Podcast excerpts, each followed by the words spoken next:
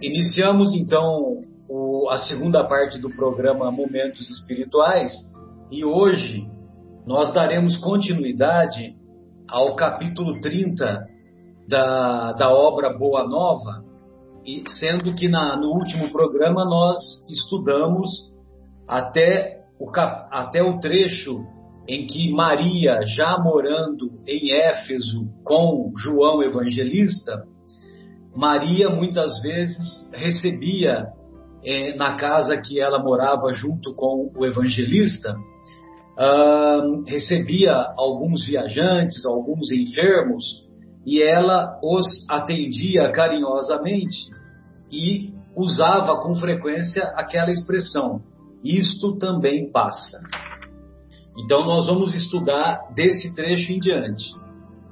Minha mãe, dizia um dos mais aflitos, como poderei vencer as minhas dificuldades? Sinto-me abandonado na estrada escura da vida. Maria lhe enviava o olhar amoroso da sua bondade, deixando deixando nele transparecer toda a dedicação enternecida de seu espírito maternal. Isso também passa, dizia ela carinhosamente. Só o reino de Deus é bastante forte para nunca passar de nossas almas, como eterna realização do amor divino. Seus conceitos abrandavam a dor dos mais desesperados, desanuviavam o pensamento puro dos mais acabrunhados a igreja de Éfeso exigia de João a mais alta expressão de sacrifício pessoal, pelo que, com o decorrer do tempo, quase sempre Maria estava só, quando a legião humilde dos necessitados descia o promontório desataviado rumo aos lares mais confortados e felizes. Os dias e as semanas, os meses e os anos passaram incessantes, trazendo-lhe as lembranças mais ternas, mais agradáveis. Quando sereno e azulado o mar lhe fazia voltar à memória o Tiberíades distante, Sur surpreendia no ar aqueles perfumes vagos que enchiam a alma da tarde, quando seu filho, de que nem um instante se esquecia, reunindo os discípulos amados, transmitia ao coração do povo as, louçani, as louçan, louçanias da Boa Nova Louçanias eu não sei o que é. Se alguém puder me ajudar a, a ver o, o significado, agradeço. E tem uma, uma frase que o Chico Xavier repetia com frequência, que ele dizia assim, que o espiritismo, o espiritismo é Jesus de novo no coração do povo. Né? Que ela está ela tá fazendo referência àquela época que Jesus fazia as pregações para o povo lá nas margens do Tiberíades. Marcelo. Opa, pois não. Vai lá, acho que a Adriana. É elegância. Elegância? É. O Legal. aprumo. Então transmitia ao coração do povo a elegância da Boa Nova. Legal. A velhice não lhe acarretara nem cansaços, nem amarguras a certeza da proteção divina lhe proporcionava ininterrupto consolo. Como quem transpõe o dia em labores honestos e proveitosos, seu coração experimentava grato repouso, iluminado pelo luar da esperança e pelas estrelas fulgurantes da crença imorredora. Suas meditações eram suaves colóquios com as reminiscências do filho muito amado. Então, quando ela meditava, ela se lembrava daqueles, daqueles diálogos que ela tinha com o filho muito amado. Súbito recebeu notícias de que um período de dolorosas perseguições se havia aberto para todos os que fossem fiéis à doutrina do seu Jesus divino. Alguns cristãos banidos de Roma traziam a Éfeso as tristes informações. Em obediência aos éditos mais injustos, escravizavam-se os seguidores do Cristo, destruíam-se-lhes os lares, metiam-nos a ferros nas prisões. Falava-se de festas públicas em que seus corpos eram dados como alimento a feras insaciáveis, em horrendos espetáculos.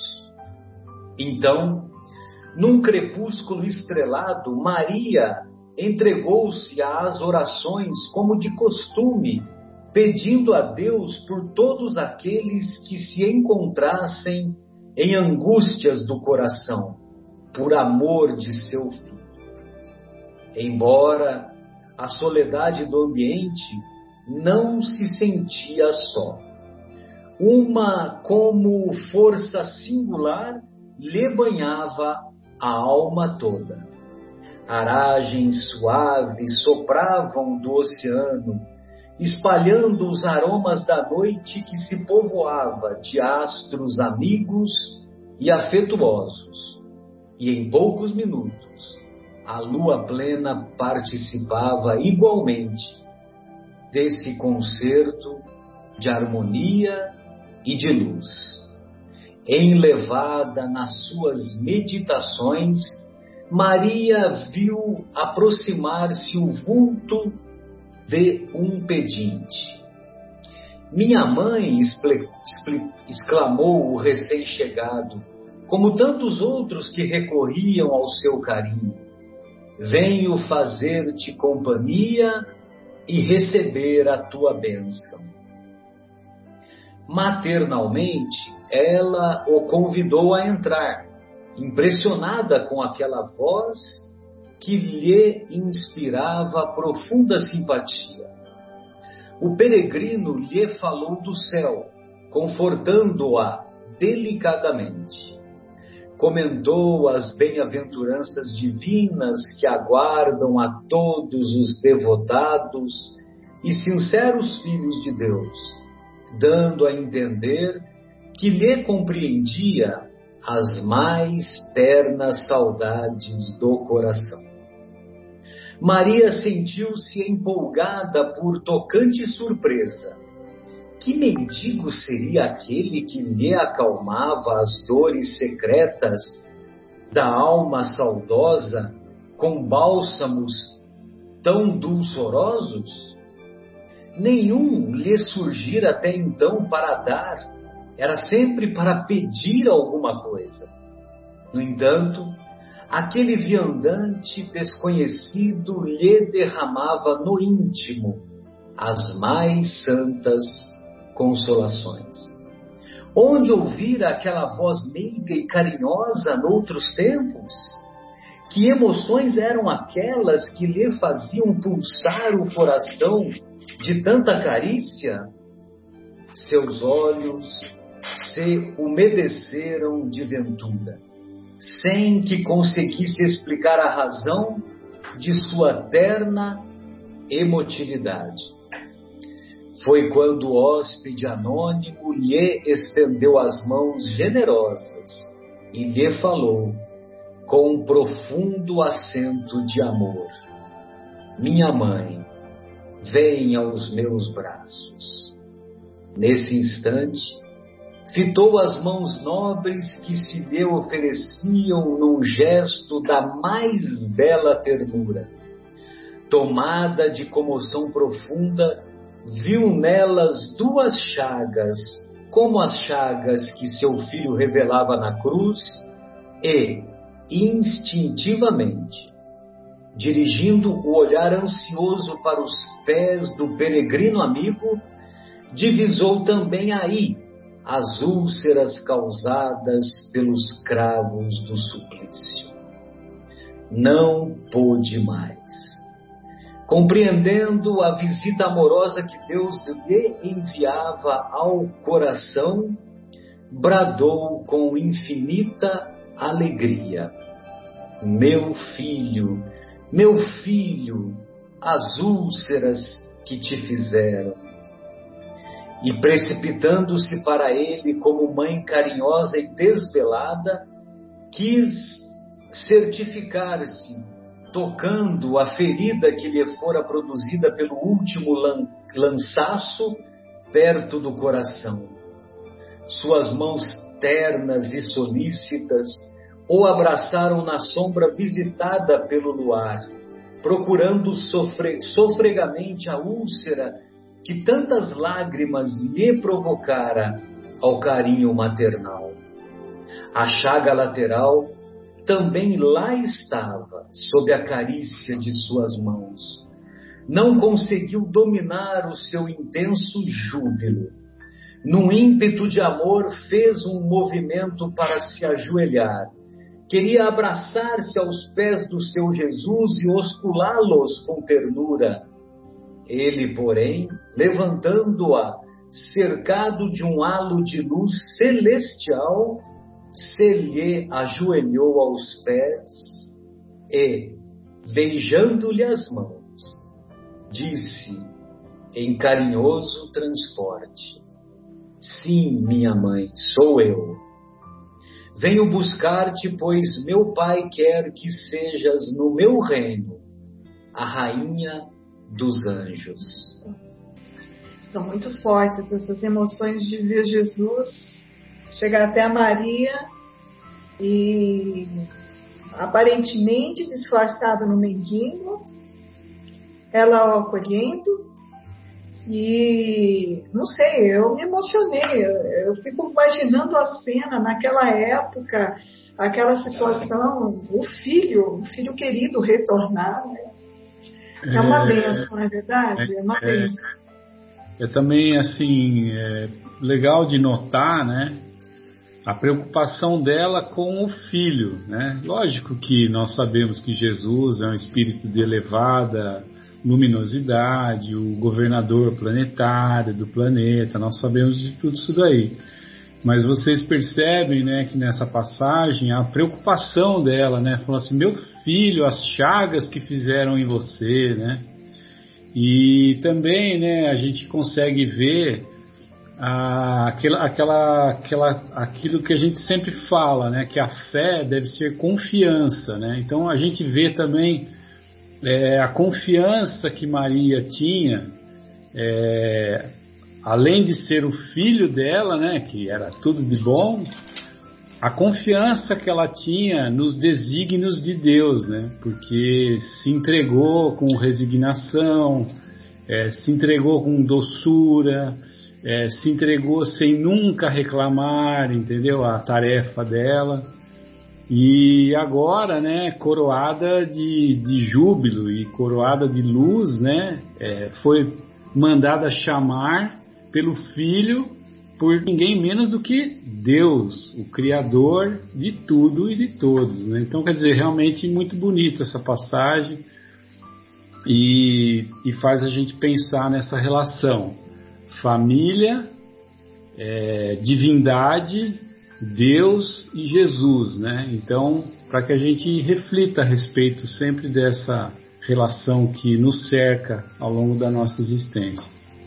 É, e também, né, a humildade de Jesus, né? Porque quando ela quis se ajoelhar, né, aos pés dele, ele ele que se ajoelhou. Ele que se ajoelhou. E ó, um outro detalhe interessante é que momentos antes ela começou a fazer a prece pensando nos seguidores de Jesus que que estava havendo aquela intensificação das perseguições, né? E nós sempre nos recordamos, né, que quando a, a mãe faz a prece, a, os céus são arrombados, né? Quando o coração de uma mãe é feita uma prece. Imagina Maria, mãe do mestre, né? Maria, é, que era portadora de virgindade, mas a virgindade no judaísmo é virgindade de imperfeições. Então, por isso que ela foi escolhida para dar a luz ao mestre, né? Então, evidentemente que se trata de um espírito de alta hierarquia que estamos distantes de, de poder conceber, né? Mais alguém gostaria de fazer um comentário? Até porque Maria continuou aquele trabalho é, em toda a velhice dela de auxílio ao próximo, né? Ela continuou trabalhos, é, é um trabalho que às vezes ela ficava sozinha, né? Manter, é, acolhendo as pessoas, orientando as pessoas, né? Então você vê que em nenhum instante ela parou com as suas atividades, né? Exatamente, continuou sendo útil, né, Edmar? Uhum. Não percam, temos mais emoções pela frente. Sim, minha mãe, sou eu, venho buscar-te, pois meu pai quer que sejas no meu reino a rainha dos anjos. Maria cambaleou tomada de inexprimível ventura. Queria dizer da sua felicidade, manifestar seu agradecimento a Deus, mas o corpo como que se lhe paralisara, enquanto aos seus ouvidos chegavam os ecos suaves da saudação do anjo, qual se a entoassem mil vozes cariciosas por entre as harmonias do céu. No outro dia, dois portadores humildes desciam a Éfeso, de onde regressaram com João para assistir aos últimos instantes daquela que lhes era a devotada Mãe Santíssima. Maria já não falava. Numa inesquecível expressão de serenidade, por longas horas ainda esperou a ruptura dos derradeiros laços que aprendiam à vida material. A alvorada desdobrava o seu formoso leque de luz quando aquela alma eleita se elevou da terra, onde tantas vezes chorara de júbilo, chorara de saudade, chorara de esperança não mais via seu filho bem-amado, que certamente a esperaria com as boas-vindas no seu reino de amor. Mas extensas multidões de entidades angélicas a cercavam, cantando hinos de glorificação. Experimentando a sensação de se estar afastando do mundo, desejou rever a Galileia com os seus sítios preferidos. Bastou a manifestação de sua vontade para que a conduzissem à região do lago de Genezaré, de maravilhosa beleza. Reviu todos os quadros do apostolado de seu filho e, só agora, observando do alto a paisagem, Notava que o Tiberíades, em seus contornos suaves, apresentava a forma quase perfeita de um alaúde. Lembrou-se então de que naquele instrumento da natureza, Jesus cantara o mais belo poema de vida e amor, em homenagem a Deus e à humanidade. Aquelas águas mansas, filhas do Jordão marulhoso e calmo, haviam sido as cordas sonoras do cântico evangélico. Que poesia, hein? Uma poesia. Dulcíssimas alegrias lhe invadiam o coração e já a caravana espiritual se dispunha a partir quando Maria se lembrou dos discípulos perseguidos pela crueldade do mundo e desejou abraçar os que ficariam no vale das sombras, à espera das claridades definitivas do reino de Deus. Emitindo esse pensamento, imprimiu novo impulso às multidões espirituais que a seguiam de perto. Em poucos instantes, seu olhar divisava uma cidade soberba e maravilhosa, espalhada sobre colinas enfeitadas de carros e monumentos que lhe provocavam assombro. Os mármores mais ricos esplendiam nas magnificentes vias públicas, onde as liteiras patrícias passavam sem cessar, exibindo pedrarias e peles, sustentadas por misérrimos escravos. Mais alguns momentos, e seu olhar descobria outra multidão guardada a ferros em escuros calabouços.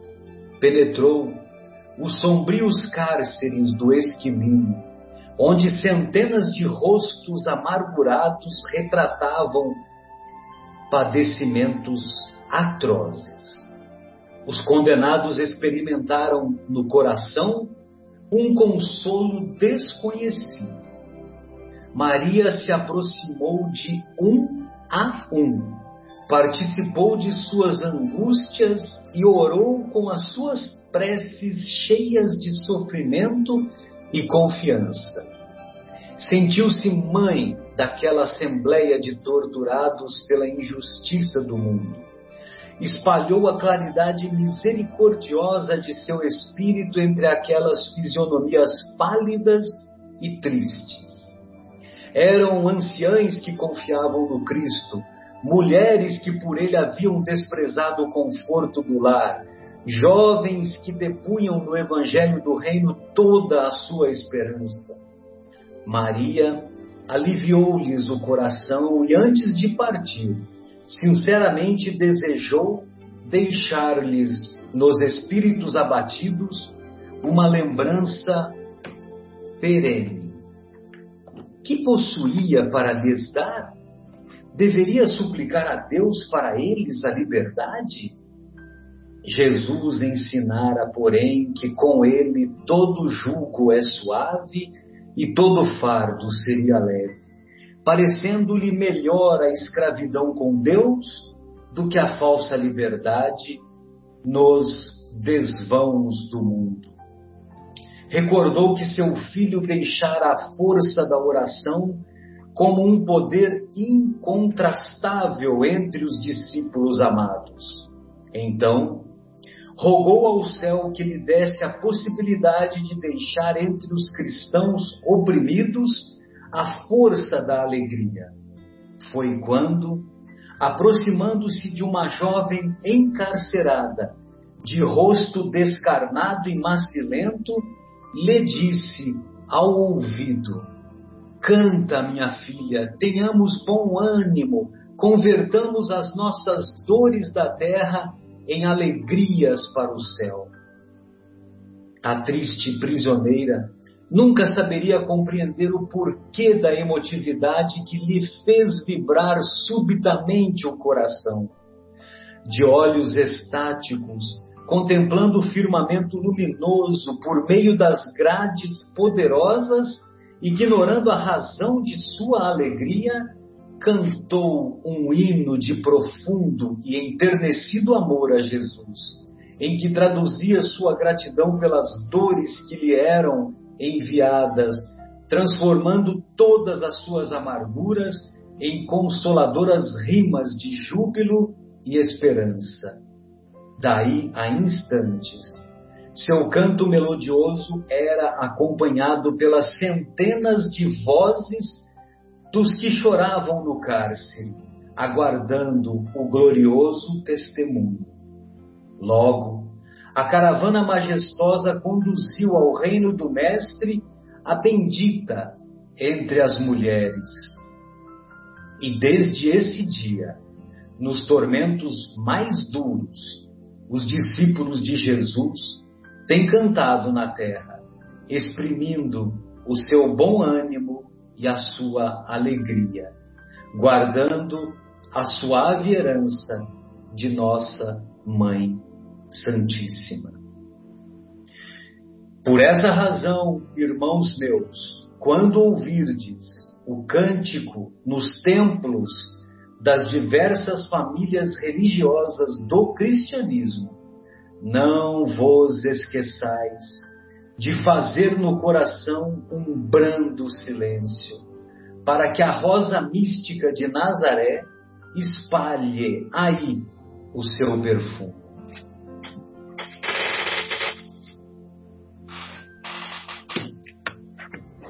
Esse é o Humberto de Campos. Ô Marcelo, tinha que fazer uma pausa agora para a gente se recompor, né? é, na, na, isso que eu estava pensando, deixa a gente sem palavras, né? Exato. É, é e, e, deixa a gente com o sentimento de que, pô, acabou, né? Acabou o livro, meu. pô, terminou. Exato, esse, esse, livro não devia acabar nunca, né? Exatamente, né? Tem, tem muitas obras do Chico que a gente pensa dessa maneira. Eu, eu falei em alguns programas anteriores que, que ao ler o Paulo e Estevão, quando eu percebia que o livro estava acabando, eu diminuía a velocidade de leitura para poder ficar mais tempo né, no livro. Para não acabar, né? Para não acabar. Pois é. Eu acho interessante que nós temos aí o, o Espiritismo, né? É, nós somos os cristãos novos, né? Os novos cristãos. É, e já não precisamos ir nas arenas você imagina a dificuldade desse, desse grupo que se integrou de corpo e alma, literalmente de corpo e alma, esse sacrifício para implantar o cristianismo, né? na fé que eles tinham é, pela, pela doutrina que eles se apegaram e, e eles foram representantes é, assim muito fortes para aquele momento e eles se submetiam mesmo a ser presos e acabando, alguns fugiam, mas a maioria era preso para, infelizmente, passar por esse suplício, né?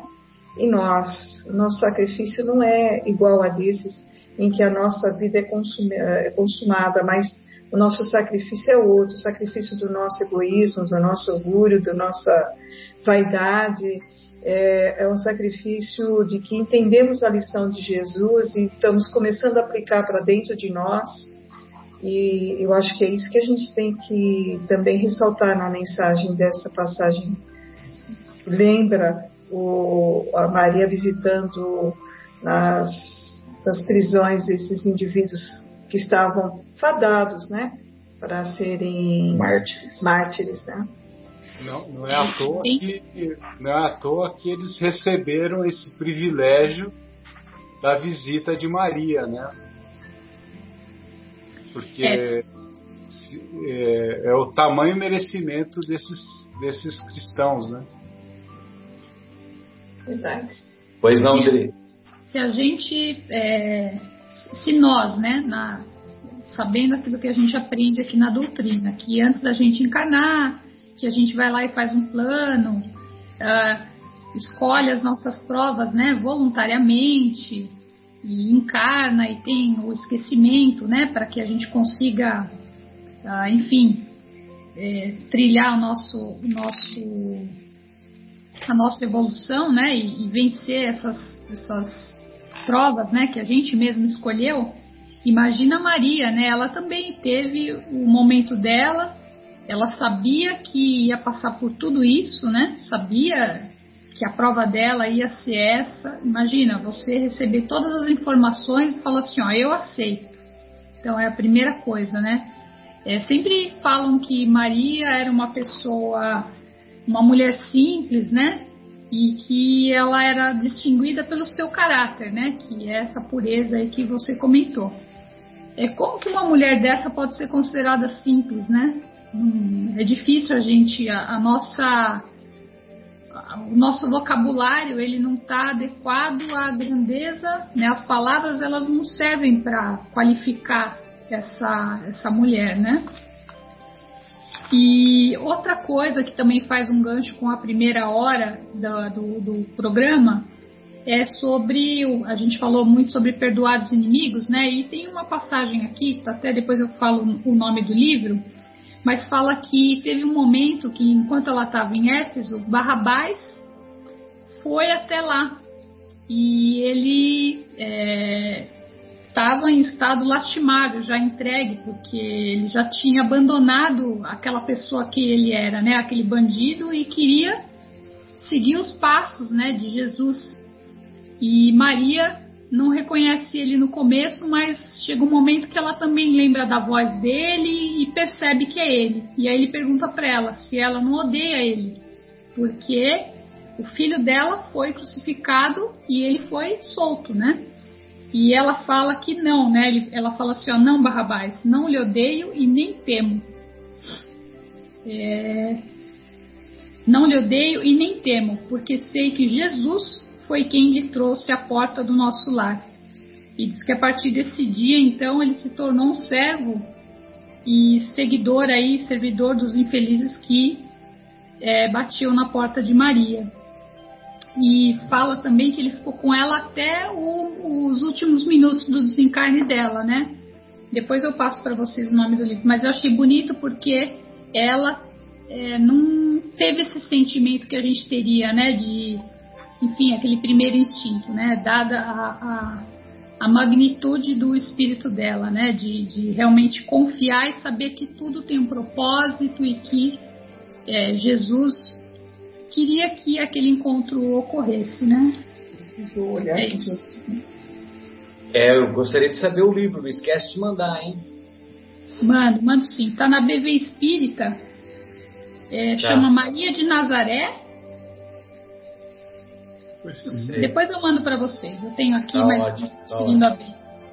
É, e o, o, outro, outro fato interessante é que quando ela vai e estimula aquela jovem a cantar, né, aquela jovem é, mártir prestes a, ser, a ser colocada em, em holocausto, em sacrifício, é, esse estímulo que fez aquela jovem cantar e essa jovem, quando ela começou a cantar, ela estimulou os outros cristãos a também cantarem.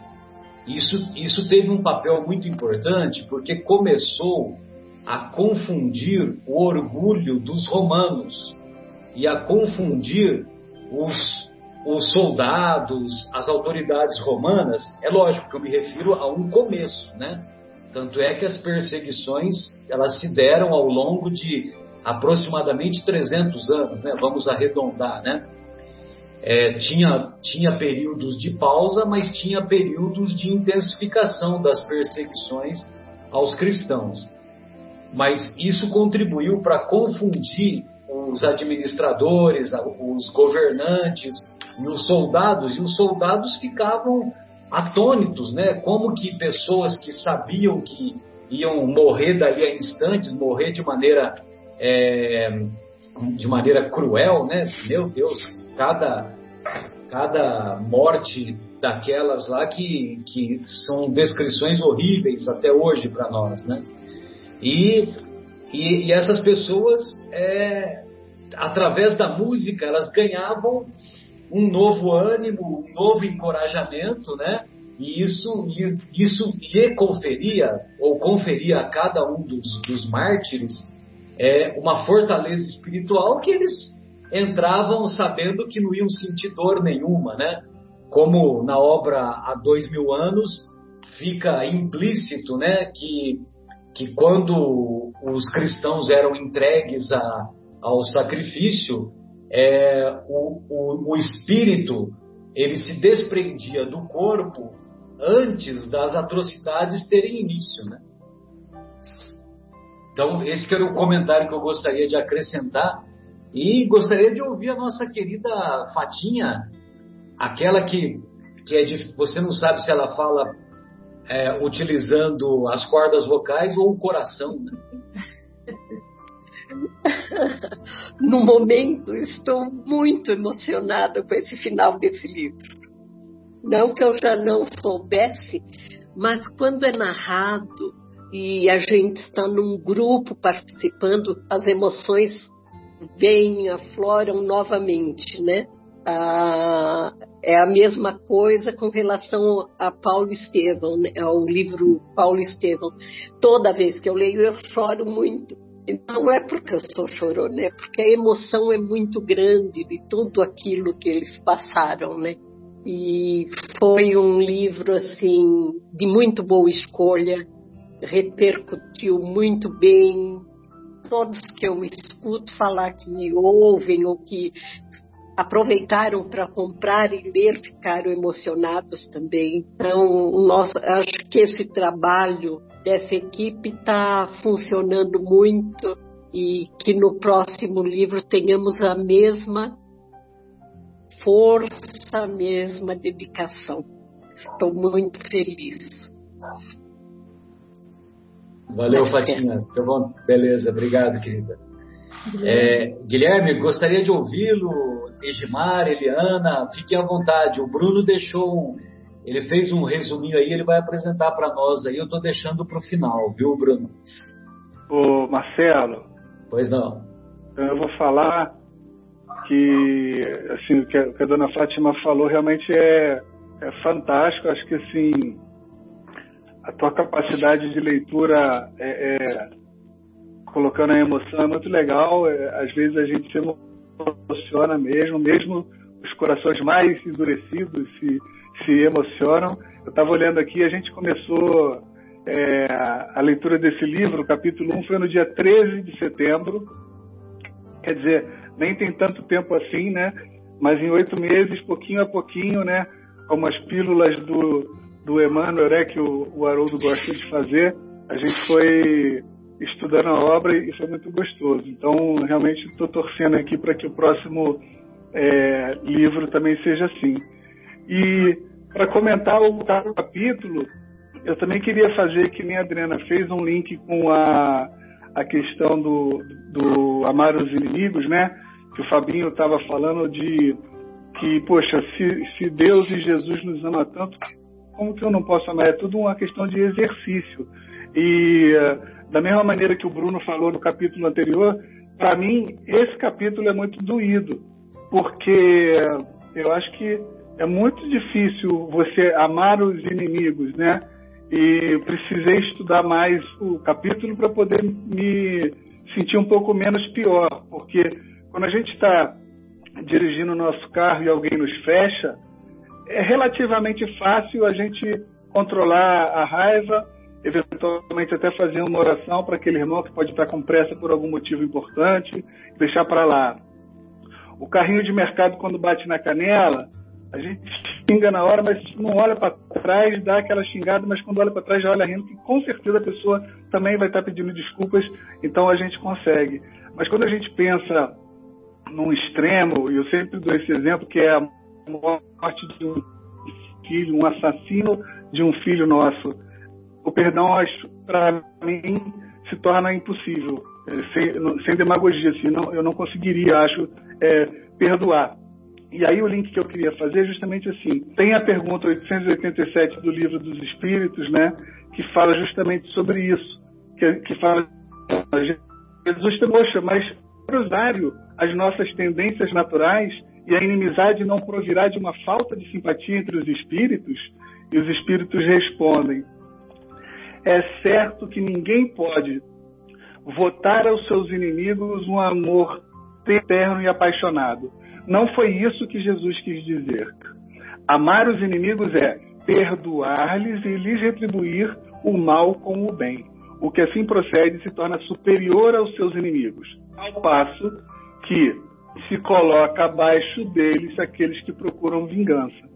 Então, é, essa, essa questão para mim é muito. me tranquiliza, porque realmente, assim, bom, tudo bem, se Deus me livre, mas a morte de um filho talvez eu não vá atrás para matar a pessoa, né? Talvez com o tempo a gente consiga entender e esquecer, mas o amor é complicado. Mas eu queria fazer só essa menção e trazendo para o capítulo de Maria. É, então são escalas que a gente tem. A gente tem o carrinho que bate no pé, a gente tem a pessoa que fecha a gente e a gente tem a morte de um filho. Então são várias escalas. E Maria teve a oportunidade de receber né, a visita de Jesus e possivelmente a gente não vai ter essa oportunidade, mas guardadas as escalas, a gente tem aquela, aquela história né, da visita de Jesus, que é uma história muito legal. Mas a história é que um anjo aparece para uma senhora e diz: Olha, você vai receber a visita de Jesus em breve. E ela decora a casa toda, arruma tudo, fica é, dedicada por muito tempo a deixar a casa pronta para Jesus. E naquela arrumação toca a porta dela algumas pessoas, uma mulher é, pedindo emprego. Ela falou: Minha filha, agora eu não posso, me desculpa, eu estou muito atarefado. Depois bate a porta dela uma pessoa com carro quebrado querendo usar o telefone para um mecânico. Ela disse que não podia porque ela estava muito atarefada. Depois bate um menino de rua sentindo fome pedindo comida. E ela também, naquele afã de preparar a casa para Jesus, disse também não poder. Então a noite se passou, ela esperando Jesus chegar e Jesus não chegou, ela adormeceu. E no dia seguinte ela encontra o anjo e briga com o anjo. Poxa, você me entregou uma peça, você disse que Jesus vinha me visitar e Jesus não apareceu. Ele falou assim: engano seu, Jesus esteve aqui três vezes, mas você não soube ver ele aqui. Então, falando da, dos níveis que a gente tem de raiva, de amor, também a visita de Jesus. A gente tem a oportunidade de receber Jesus na nossa casa várias vezes.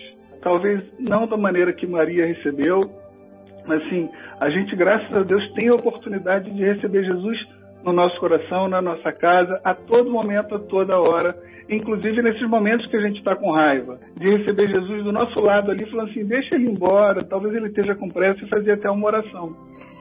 Então, acho que tem tudo a ver é, essa questão com perdoar o próximo também, né? Da gente deixar Jesus entrar, seja na forma de um menino com fome, seja na forma de um cachorro abandonado, seja na forma do que for, mas que deixe Jesus entrar, participar um pouco mais da nossa vida, até para que ele nos ajude a perdoar os nossos inimigos.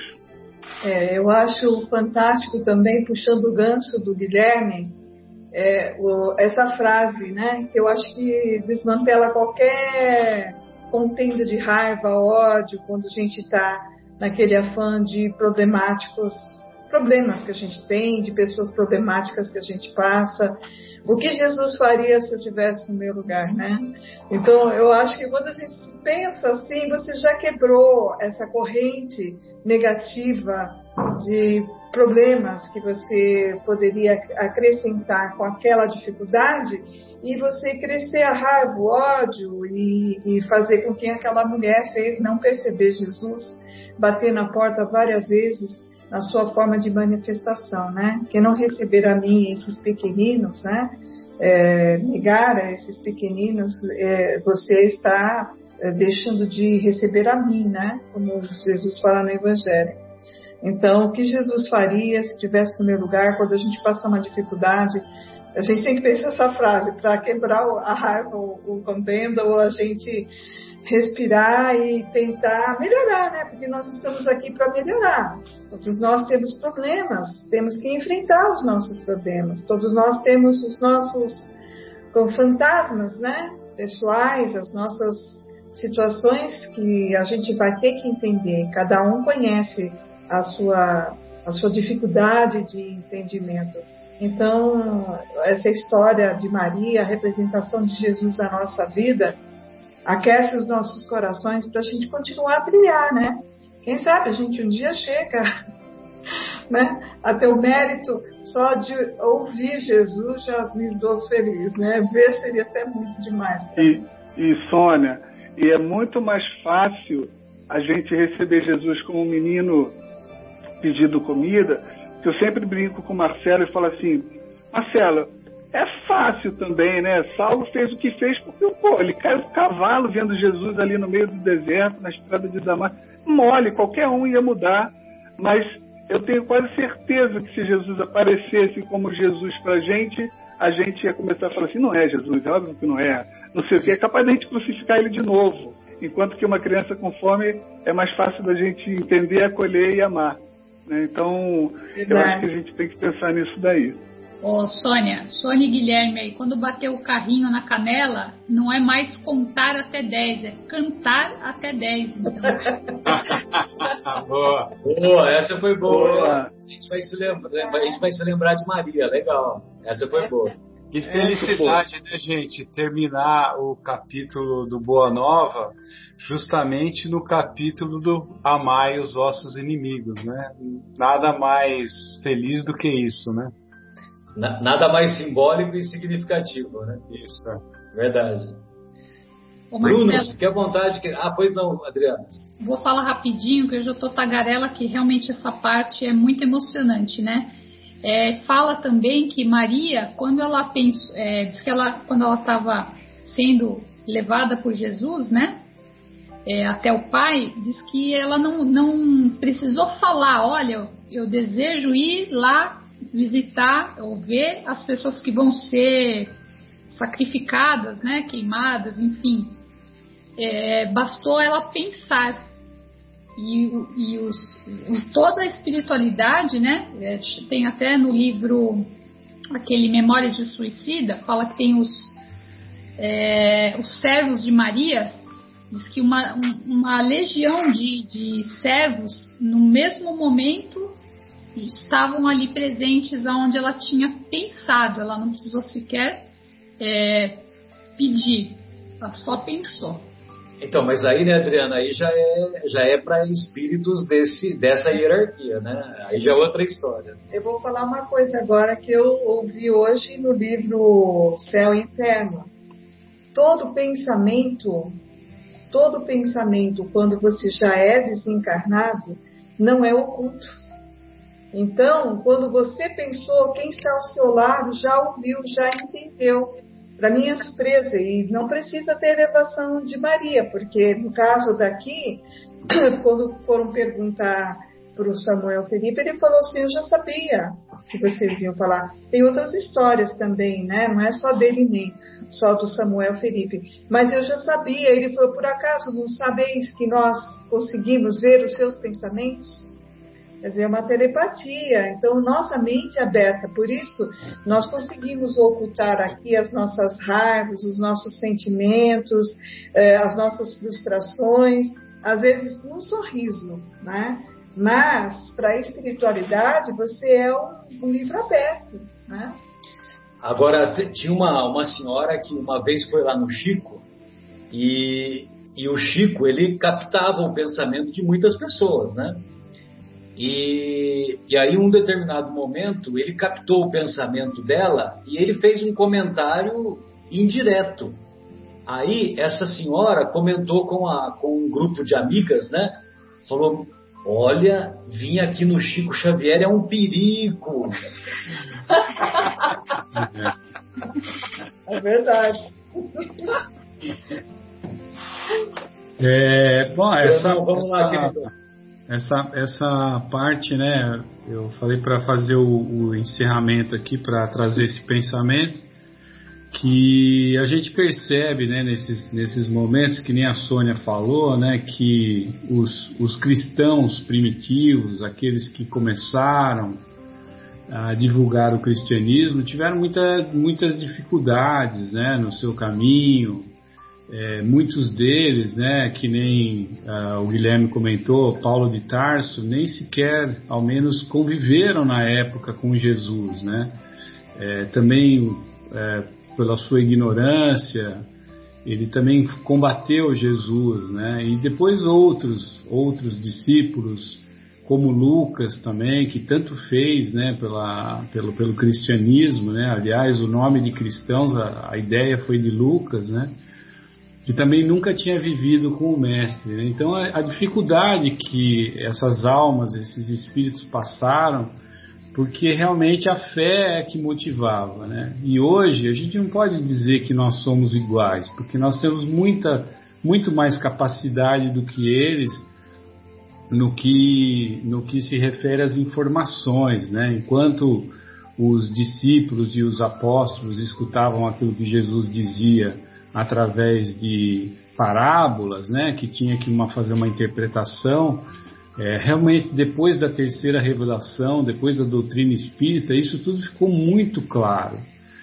E essas obras belíssimas, né, que trazem detalhes daquilo que aconteceu, né, passagens, né, então a gente não deve nunca deixar de, de, procurar, né? A gente tem que ser perseverante, persistente e buscar e utilizar realmente essas passagens, a leitura desse livro, a passagem do Evangelho, para nos motivar a buscar, né? Sempre estar tá buscando, nunca parar.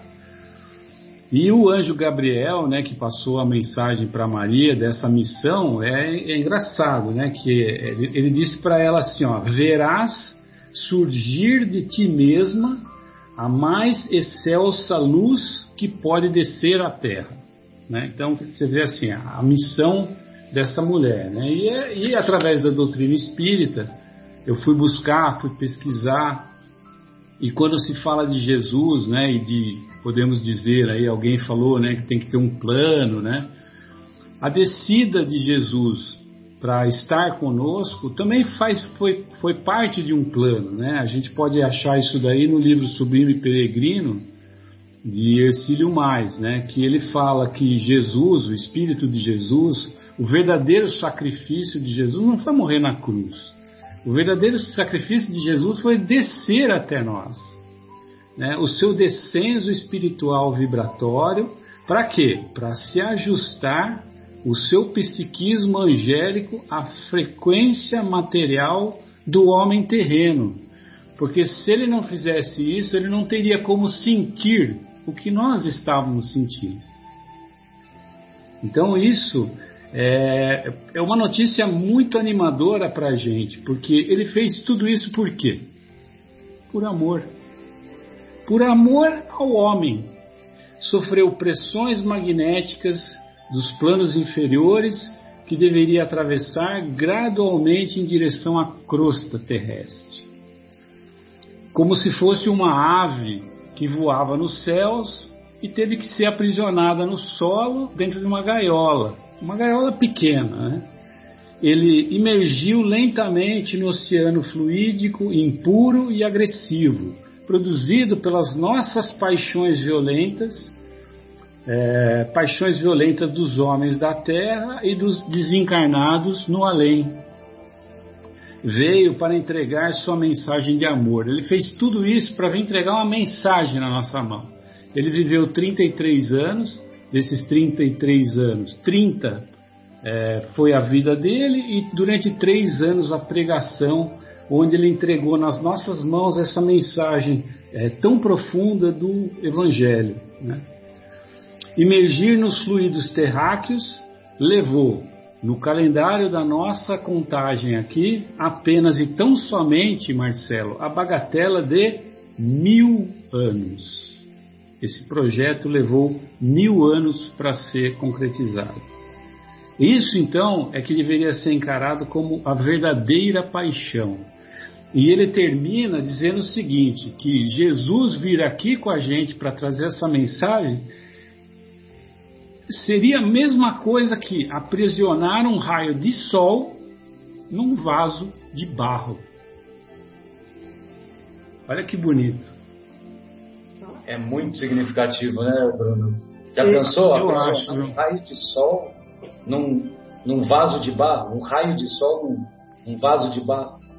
Veja só se, se isso. Veja a grandiosidade disso, né? É impossível você colocar um raio de sol dentro de um vaso de barro, mas foi isso que foi feito por amor. Amor. Amor ao ser humano, amor ao homem. Que amor é esse, né? Que amor é esse? Eu tive a oportunidade de ler o livro Sublime Peregrina de Ramatiz. Né? É, o, o médium é que é o Ercílio Mais. Né? Isso. E ele fala que ele levou mil anos para condensar a sua energia, a sua luz dentro do corpo canal. Você vê, realmente é um sacrifício muito grande para descer aqui durante esses 33 anos que ele, que ele ficou. Curioso que eu pensei, sabe, Bruno, quando esses mil anos aí que ele se preparou para encarnar, né? Porque Jesus apenas encarnou, né? Jesus não reencarnou. É o único espírito que encarnou em nosso planeta, né? E ele, é, ao longo desses mil anos de preparação, o que eu fico pensando é que houve várias é, mensagens, né, através das profecias que ele viria. Então teve lá o, o, a Torá, aí depois vieram os profetas, Elias, Isaías, o Malaquias, né, que é o último dos profetas, que inclusive também fala que, que o Messias viria. Então, quando ele está se aproximando, do, quando ele faz essa aproximação para o período da encarnação, eu acho que conforme ele vinha se aproximando, isso contribuiu para ele inspirar esses, esses profetas que o antecederam, que também eram espíritos missionários, a receber a sua mensagem. Conforme falando... se aproximando. Né? É, é uma coisa engra... que, que, eu, que eu tive pensando nessa possibilidade. É, ele nesse livro, né, que a Sônia citou aí, que eu tirei essas informações, é, é, são informações assim que eu achei mais pertinentes e fiz meio que um resumo. Mas isso que você falou está totalmente certo, realmente. Ele é a, a, a, falange de pessoas que foram, de espíritos, né, que foram envolvidas nesse processo todo, é que realmente é, deram todas essas capacidades para que os profetas sentissem e fossem intuídos a escrever o que, que aconteceria. Né? É verdade. Muito bom. Fala, Guilherme. Amigos? Ah, era isso mesmo, era, era justamente isso, que às vezes a gente vê passagens do, Novo, do Antigo Testamento é, e é, é, até, até cansativo, porque se fala assim, nossa, 600 anos, 500 anos e o cara está falando do Messias e nada do Mas é porque mil anos antes já existia o processo e o projeto daquilo acontecer, né? Então é, faz muito sentido mesmo, eu nunca tinha parado para pensar nisso. Muito bom. Interessante, né? Um, um, século é um dia, viu? Fica tranquilo. É. Tia Alice, você gostaria de fazer algum comentário, querida? Não. É, tudo, mais tudo alguém gente, gostaria? Pois não, Gil. Tudo isso que a gente falou aí, a gente percebe né, o trabalho da espiritualidade, todo o planejamento que, que, que, que se tem né, para não só na vida do próprio Jesus, como na, no nosso planejamento reencarnatório para que as coisas sucedam da melhor forma, para que a gente tenha a oportunidade do aprendizado e do crescimento. Né? Perfeito. Bom, pessoal, então, é, como o, nós não temos mais nenhum comentário, né? Então, a gente vai encerrar o nosso encontro e na próxima semana retornaremos com, com mais reflexões aí para nós é, podermos avançar um pouco mais, podermos amadurecer um pouco mais. Então, um grande abraço a todos, um abraço Guilherme, um abraço Bruno, Adriana, muito obrigado. Um beijo carinhoso, Fatinha. Um grande abraço, Edmar. Edmar, a semana que vem provavelmente não, não vai poder estar conosco, né? E, e, obrigado também, viu, Eliana? Obrigado pela sua presença carinhosa, viu? Um beijo também, querida. Obrigado. Beijo a todos. Falei, eu não.